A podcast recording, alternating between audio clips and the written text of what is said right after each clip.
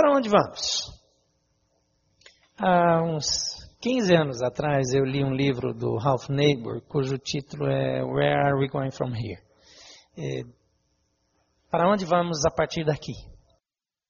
E ele escreve num contexto onde igrejas já não têm mais para onde crescer, não tem mais para onde prosperar. Igrejas que estão em lugares inóspitos, lugares difíceis, lugares fechados, igrejas que também chegaram no limite. Nós temos limitações aqui mesmo.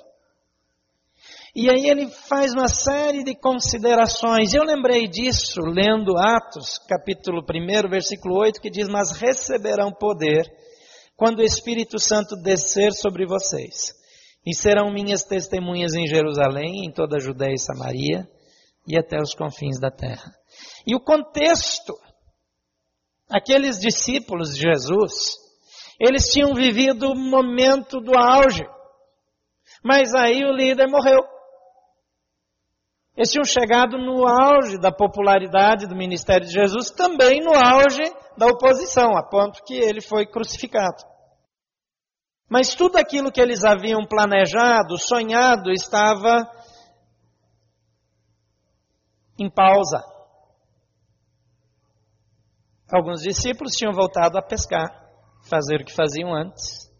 Eles chegaram num momento em que eles precisavam da resposta para essa pergunta: para onde nós vamos a partir daqui? Vamos voltar a pescar? Nós vamos começar um novo movimento? Nós vamos eleger alguém para substituir o mestre? Como é que vai ser? Vamos nomear uma comissão de sucessão do Messias? O que é que a gente faz? E de uma certa forma, dadas as devidas proporções, eu creio que nós vivemos um momento parecido. O ministério quase messiânico do pastor Mateus, infelizmente, chegou no fim. Quase messiânico foi para mexer com ele que ele está aqui. Mas um homem que quando eu conheci, o meu sentimento foi por que, é que eu nunca tive oportunidade de trabalhar com um homem como esse. E quando um homem como esse chega no momento e diz: Chegou a minha hora, eu vou me aposentar. Quase todo mundo discorda. Mas ele, cheio de convicção, foi em frente, não deu conversa para ninguém. Chegou a hora e ele parou mesmo. E agora está difícil botar o homem até para pregar aqui. Tá. Eu vou nomear uma comissão aí para fazer uma comissão de diáconos para conversar com o pastor. Mas a igreja chegou num momento em que ele entendeu, fechou um ciclo e tem que começar um novo. Mas e agora, para onde nós vamos? Dois anos se passaram praticamente desde a minha chegada com minha família a essa igreja. Não posso dizer que a gente ainda esteja em transição. Se tinha que transicionar, já transicionou, né? Dois anos depois, está na hora da gente marchar. Mas marchar para onde? E olhando para a situação deles, eu me identifiquei muito, porque esses discípulos precisavam tomar decisões que fariam com que o resto da vida deles é, estaria comprometido. Aquilo que eles decidissem ali marcaria o restante da existência. Eles não tinham a visão completa disso, mas marcaria também o restante da história da cristandade. Eles ainda estavam assimilando o processo que o que o Messias veio fazer, entregar uma tarefa, entregar uma missão. Agora eles tinham recebido essa missão, precisavam avançar. E nossa igreja está nesse momento histórico importante que precisa avançar. Vai chegar um momento, se o Senhor Jesus não voltar, que nós vamos chegar nesse ponto outra vez. Em que novamente vamos precisar avaliar e dizer para onde nós vamos a partir daqui. E agora, qual é o próximo passo? Qual é a próxima etapa? Mas Jesus nos deu uma missão como igreja, como família, que não é uma missão apenas coletiva, é também a missão individual de cada discípulo. E ele deixa isso claro em Mateus capítulo 28, versículo 18 e 19. Ele diz: Portanto, agora vão e façam discípulos de todas as nações, batizando esses discípulos em nome do Pai, do Filho e do Espírito Santo, e ensinando-os a guardar, não só ensinando todas as coisas que eu vos ordenei, mas ensinando a guardar, ensinando a praticar. É muito mais do que colocar a pessoa numa aula de EBD e dar um curso bíblico. É, é colocar a pessoa do meu lado e levá-la a praticar tudo o que Jesus ensinou. Mas aí, será que eu faço tudo que Jesus ensinou? Eu preciso fazer. E preciso ensinar outra pessoa que anda do meu lado a fazer também. Então você precisa ser um discipulador.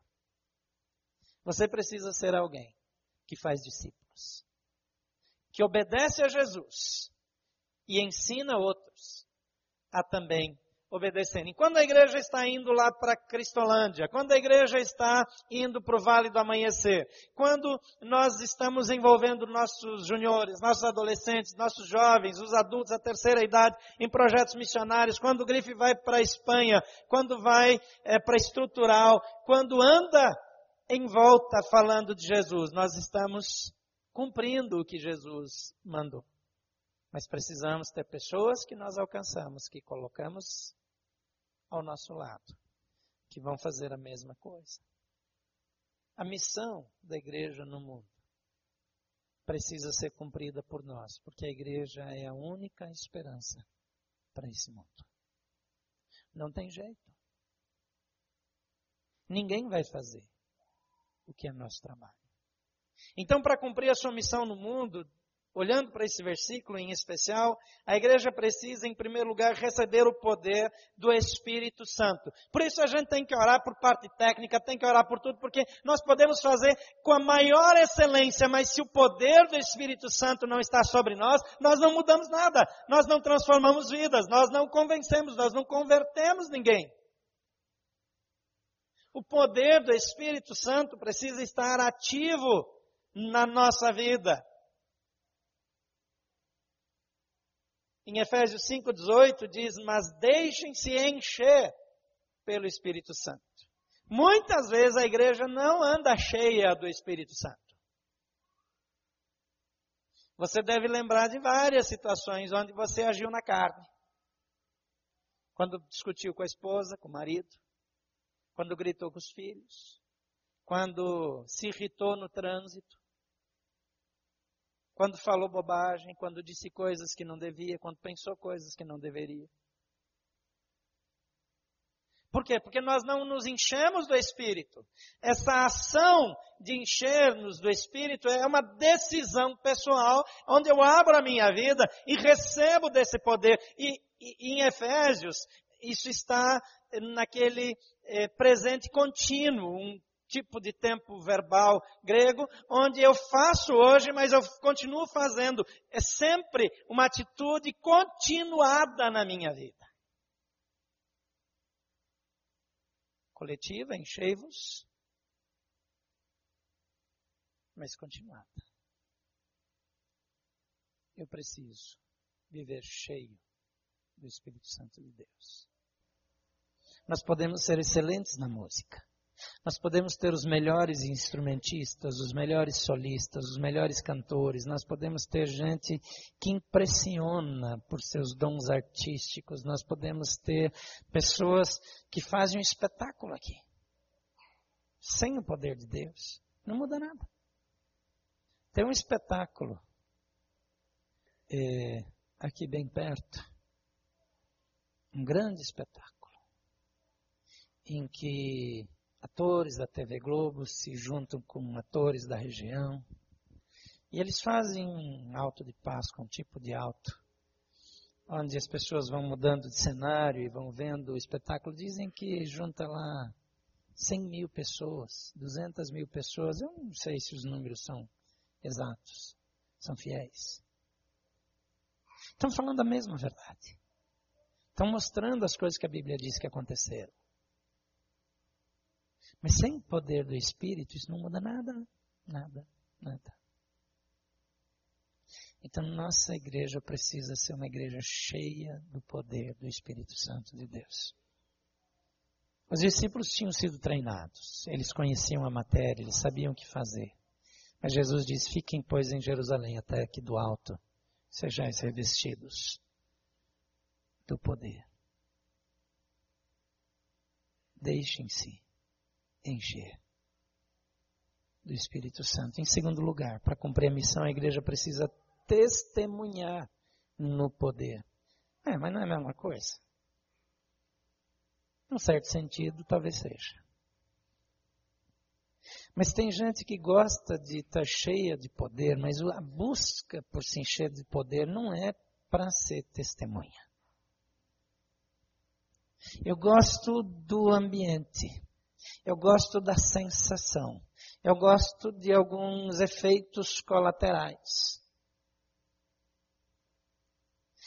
O poder foi dado não é para você ficar feliz. É bom que você fique feliz. Mas o poder é dado, em primeiro lugar, para ser testemunha daquilo que Deus está fazendo na sua vida. E aqui ele diz: Sermeis receberão poder quando o Espírito descer sobre vocês e serão minhas testemunhas. Quando foi a última vez que você deu um testemunho real que pessoas foram marcadas? Ontem de manhã eu fui para o Hospital Brasília porque o Pedro ia passar pela cirurgia. O Pedro é um bebê de quatro meses, quase quatro meses, que foi descoberto um tumor próximo à coluna, próximo aos rins. E a Kelly e o Gerson, Gerson,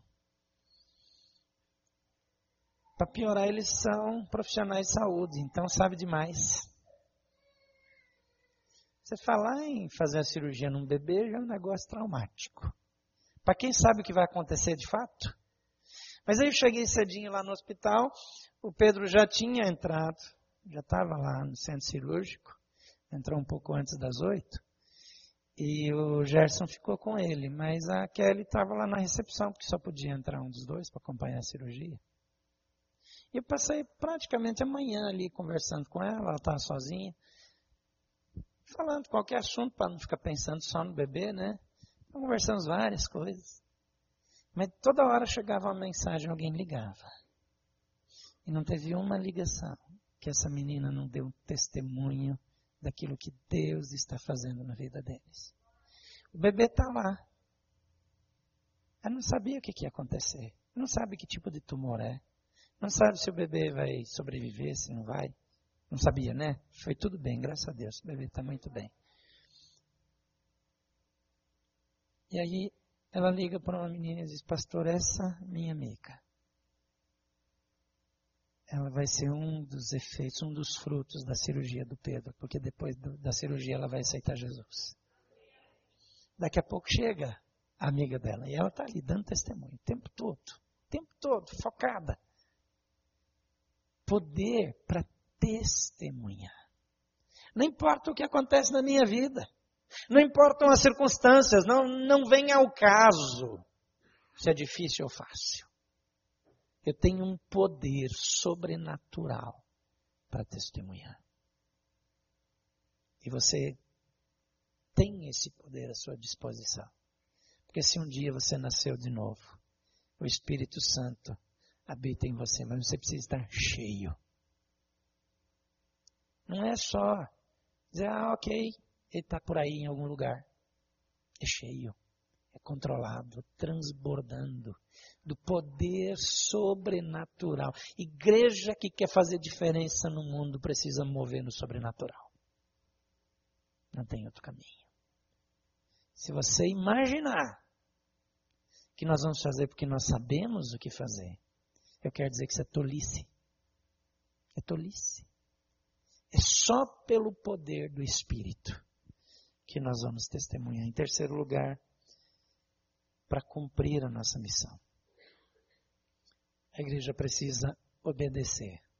E obedecer prontamente às ordens de Jesus. E Atos 1,8 de novo diz: Mas receberão poder quando o Espírito Santo descer sobre vocês, serão minhas testemunhas em Jerusalém, em toda a Judéia e Samaria e até os confins da terra. Em todos os lugares. Por que, que nós vamos mandar o Juarez? Eu disse para ele que eu sou contra. Cabra bom assim eu quero perto. Mas não sou contra.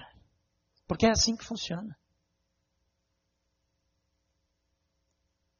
Porque nós precisamos estar em todos os lugares. Por que é que nós temos que fazer missões lá na África?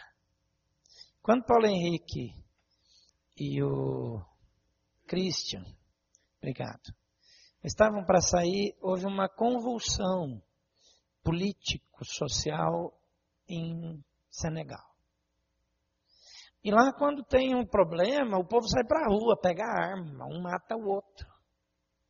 E, e, a crise no Senegal não está sendo noticiada no Brasil. O Brasil não tem relações muito próximas ao Senegal. Mas eu acompanho as notícias do, da África subsaariana por, por afinidade com a região, por conhecer a região e por causa dos projetos missionários. E eu soube da dificuldade de lá. Aí entrei em contato com a Ivonete para saber o que estava acontecendo, encaminhei os e-mails dela também para o Conselho Missionário e para mais alguns, e fui rastrear algumas matérias sobre o assunto na internet. E aí achei lá um, um jornal africano escrevendo em francês, difícil de entender tudo, né? Mas o francês, pelo menos para ler, a gente consegue, porque ele, ele lembra um pouco a nossa, nossa língua. E aí eu percebi vários focos e eu falei, caramba, esses meninos vão ficar retidos no aeroporto. Porque vai fechar lá, se bagunçar, primeiro lugar que eles vão é para o aeroporto. Fecha aeroporto, ataca não sei o quê. Mas pela graça de Deus passaram. Aí passaram. no dia que voaram, não, teve, não tinha tumulto. E pegaram outro avião que deve ser assim super seguro numa companhia africana, para voar é, de Dakar até Bissau, na capital de Guiné-Bissau, e onde eles estão é mais uns 40 quilômetros por terra, de estrada bem ruim, é, até a Tabanca, onde eles estão trabalhando. Mas para que fazer isso? Para que correr risco? Porque Jesus disse por todo mundo. Eu já citei aqui, Mateus 28, 19 e 20, vão e façam discípulos de todas as nações, de todas as nações. É muito difícil ter um trabalho numa tabanca em Guiné-Bissau, porque o regime é sunita. O sunita é aquele regime em que as pessoas acreditam no governo de um comitê. É, os xiitas creem no governo de um homem só. Os sunitas têm um comitê e esse comitê gestor tem comitê até no país, por isso que deu convulsão social em Guiné-Bissau, Senegal, porque o comitê decidiu que o presidente, no fim do segundo mandato, podia ser candidato de novo, mesmo que a lei diga que não pode. O comitê decidiu, acabou a conversa. E Guiné-Bissau, os muçulmanos, a maioria são sunitas, e o restante do povo a maioria, grande maioria, são animistas. Lá eles dizem que são católicos animistas, mas é muito diferente do católico daqui.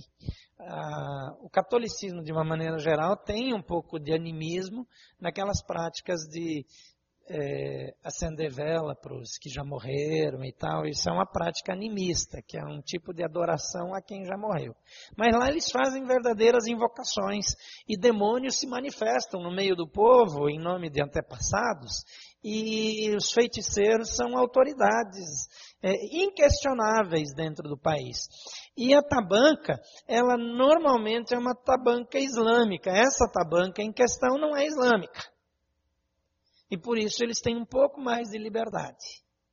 Onde os homens moram com suas mulheres e formam o que chamam uma morança, normalmente é uma, uma casa redonda, é, é, central, coberta de palha, porque eles acreditam que os espíritos malignos moram nos cantos, então lá você não vai achar construção quadrada é, é nessa região, é tudo redondo, para não ter lugar para o demônio fazer ninho, né?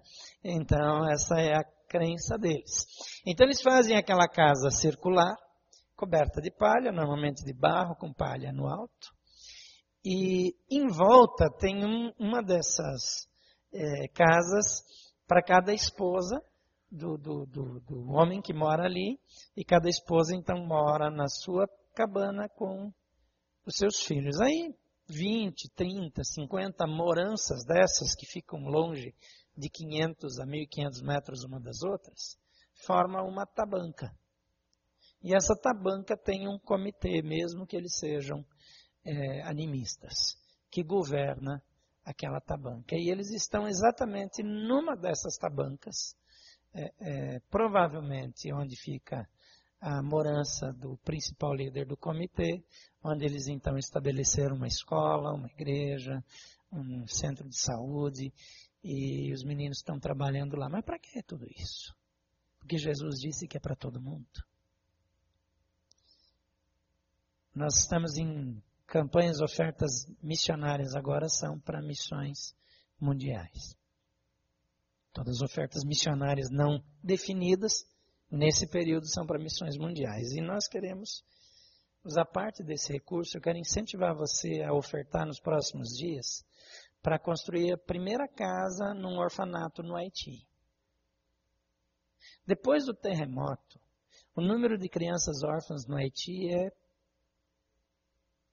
incontável. Porque as estatísticas do Haiti são infiéis, são furadas. Mas uma igreja brasileira que conseguiu comprar um terreno legalizado, que é uma coisa rara no Haiti. Se é raro aqui em Brasília, imagina no Haiti. Então, eles conseguiram um terreno, uma propriedade grande legalizada para fazer um orfanato, é, para cuidar daquelas crianças que não têm comida, que não têm onde dormir. Eu vi criança de orfanato que já tem apoio dormir em cima de umas estruturas de ferro, com um colchão que não passa de meio centímetro. Aquilo não é um colchão, é um. É alguma coisa. E deitando ali, em cima daquelas barras de ferro, sem travesseiro, comendo uma vez por dia. Antes do terremoto, 80% da população. Só. Veja bem, só 20% que tinha mais de três refeições por semana. A média de 80% da população era ter uma refeição até três vezes por semana. A gente às vezes come até quatro vezes num dia, por isso que começa a sobrar aqui e ali, né? A gente está falando de gente por quem Jesus morreu. E eu queria desafiar você. A primeira ofertar, nós precisamos de 15 mil dólares. o que, que você faz com 15 mil dólares no Brasil? Precisamos de 15 mil dólares apenas para construir a primeira casa lá. 15 mil. Se a gente quisesse mesmo, levantava 15 mil e mais o saldo para algumas coisas hoje, com a nossa capacidade aqui. Sem dúvida nenhuma. Mas eu não vou forçar assim, eu quero que você oferte voluntariamente. Segundo, que você separe a segunda, não sei se é segunda ou iníciozinho da terceira, segunda semana de junho, para ir três dias para ti. Se você puder, três dias. Vai dar um pouquinho mais a viagem, talvez cinco dias. Mas dia 12 de junho, eu marquei um encontro em Port Prince para a gente dali pegar um outro voo, um voo haitiano, não, estou brincando. Pegar um outro voo, porque lá é muito longe essa, essa região, a estrada não dá para passar. Para chegar nessa região, é, uma, é a região mais esquecida dentro do país, a mais miserável. Dentro da miséria, é a mais miserável. E nós vamos lá para fazer um levantamento e ver as coisas de perto. E depois, em algum dia, no segundo semestre, eu queria que alguns daqui se dispusessem lá para ajudar a levantar a parede mesmo, botar tijolo, sabe? Pegar na mão. Mostrar para aquele povo que nós não somos tão metidos a besta quanto eles pensam. E a gente vai lá ajudar a fazer a obra. E fazer a casa. E a quarta etapa. Eu vou desafiar as famílias dessa igreja, cada família adotar pelo menos uma criança lá no Haiti. Para a gente cuidar delas. Porque Jesus disse que é por todo mundo. É na África, é na Europa, é na Ásia, no Oriente Médio. Obedecer. A gente não faz porque é bonito, porque gosta, porque obedece a Jesus. E o amor de Jesus se manifesta em nosso coração. Em quarto lugar, a igreja que quer cumprir a missão precisa compreender a amplitude da missão. Mais uma vez, segunda parte do versículo 8: serão minhas testemunhas em Jerusalém, em toda a Judéia e Samaria e até os confins da terra. Por que, que a gente está fazendo projeto no Vale do Amanhecer? Por que, que os jovens vão para Cracolândia, em São Paulo? Por que, que nós vamos apoiar a implantação da Cristolândia aqui em Brasília? Porque Jerusalém para nós é aqui em Brasília. Jerusalém é aqui, o entorno. É nossa Jerusalém. Tem gente morrendo aqui. Tem gente sem saúde aqui. Tem gente sem educação aqui perto de nós. Nós temos um bairro aqui no entorno cuja violência é comparada com a violência de Honduras. Só Honduras, que é considerado o lugar mais violento do mundo. E aqui, pertinho da gente, Jardim Ingá, você já foi lá? Tem gente que vai lá, quando fala que vai lá, faz até o sinal da cruz. E tem gente que mora lá, que vive lá. Que precisa de Jesus lá. Nós temos aqui pertinho do Paranoá, é, Itapuã, né? Violento, pobre. Lá no vale, a situação tem pessoas que têm dificuldade para comer. Tanto que o governo tem um restaurante de um real lá que mantém para que as pessoas consigam comer com um real. Pensa na qualidade da comida. Estrutural. Na estrutural, o posto do correio foi feito lá de fora, porque eles não se atrevem a entrar para entregar correspondência. Tem toque de recolher no nosso nariz. E a gente nem sabe. Jerusalém é aqui. Para nós é aqui. Mas eles também em toda a Judéia. E para mim, Judéia é nessa região centro-oeste. O Conselho Missionário outro dia foi ver de perto um projeto com crianças, mostrou vídeo aqui, você ficou impactado. Mas depois do impacto, o que, que mudou na sua vida? Você está ofertando, você se dispôs a ir lá? Mudou alguma coisa? Mudou alguma coisa na sua rotina? Eu já compartilhei várias vezes da família que eu e Tuca ficamos na nossa primeira viagem para a Austrália, eles nos receberam. E uma vez por semana eles só comem arroz. E eles fazem uma oferta simbólica, como se aquilo que eles não comem naquele dia fosse para missões. Aquele dia, eles oram pelos missionários ao redor do mundo. E eles lembram os filhos deles, que tem um missionário que não tem nem aquele arroz para comer. Então, eles vão comer como alguns missionários comem. E dedicar isso para outros. Lá na, no Irã, as famílias fazem arroz, que é a principal refeição, e é um punhado de arroz na panela para cada um. Tem 12 para almoçar, então pega 12 punhados de arroz e põe na panela. Cada um vai comer. Se comer com educação, dá para todo mundo. Mas os cristãos começaram. Você tem 10 pessoas na casa, eles colocavam nove punhados de arroz e um punhado num saco à parte para vender, para comprar Bíblias, para dar para as pessoas que não têm. Gente que só tem uma refeição por dia e come um punhado de arroz. Abre mão. Mas o que, que muda quando a gente fica sabendo da obra missionária? Eu encontrei gente chorando quando o Bruno voltou falando do, do Iconia.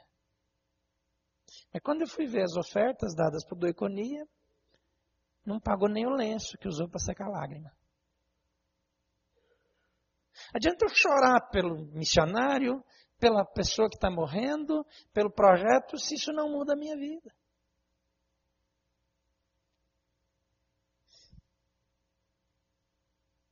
Jerusalém, Judeia, Samaria e até os confins da terra. A Espanha é um dos confins da terra, é o povinho difícil. Aquele governo já criou dificuldade de novo para os brasileiros. Vocês acompanharam aí na, na imprensa? Novo pacote de restrições para a entrada de brasileiros na Espanha. E o Brasil respondeu com novas restrições para a entrada de espanhóis. Aqui, lógico. Por quê? Porque é até o fim do mundo. Lá é o fim do mundo. Olhando daqui, está bem longe. Talvez o fim do mundo para nós, os confins da terra, é lá em Bissau. Talvez no Marrocos. Talvez na Mauritânia. Onde o governo se orgulha de dizer que na Mauritânia não tem nenhum cristão. Tem, mas ele não sabe. Tem uma igreja escondida crescendo lá. Fantástica. Obediência. Uma igreja que serve. Uma igreja que cumpre a sua missão. Precisa receber o poder do Espírito Santo. Acabar com esse negócio de agir só com base no que é humano. É no poder do Espírito. E o testemunho tem que ser no poder do Espírito também que obedece às ordens de Jesus está disposta a ir. Eu quero desafiar você esse ano a fazer mais. Separar um tempo maior na sua agenda para testemunhar. Se você não tem um ministério na igreja, encontrar um ministério, se dedicar a servir. Se você não sabe direito para onde ir, ou se você quer aperfeiçoar, faz a matrícula lá no CCM. E nós vamos ajudá-lo nessa caminhada.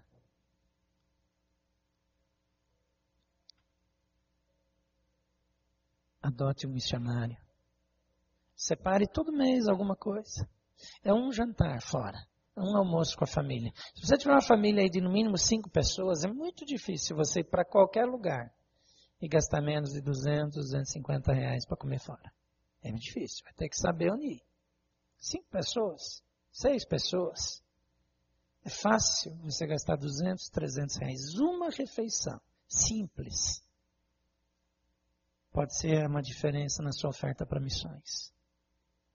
Não como algo que vem aqui alguém contar uma história triste e daí você cede. Mas como estilo de vida.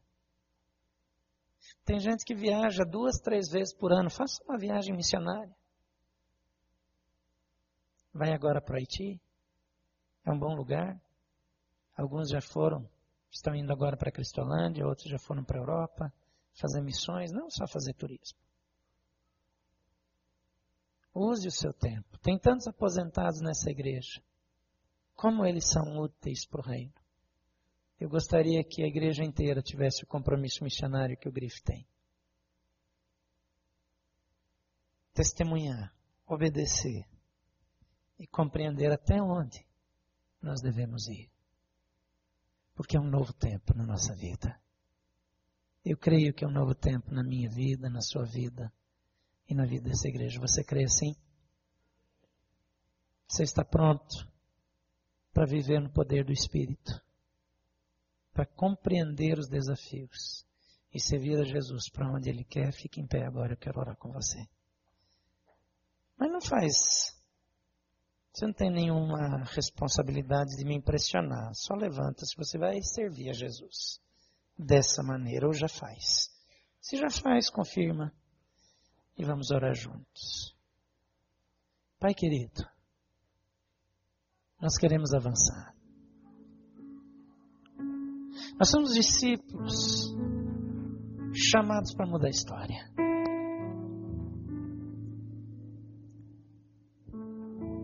Nós somos escolhidos para mudar o mundo. Mas nós precisamos do teu Espírito em nós. Nós precisamos ser cheios da tua graça e do teu poder.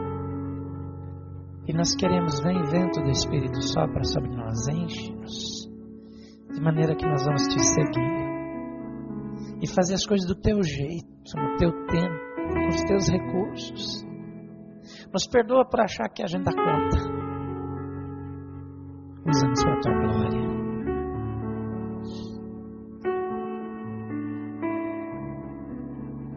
Nos ajuda a compreender o que o Senhor quer de cada um de nós.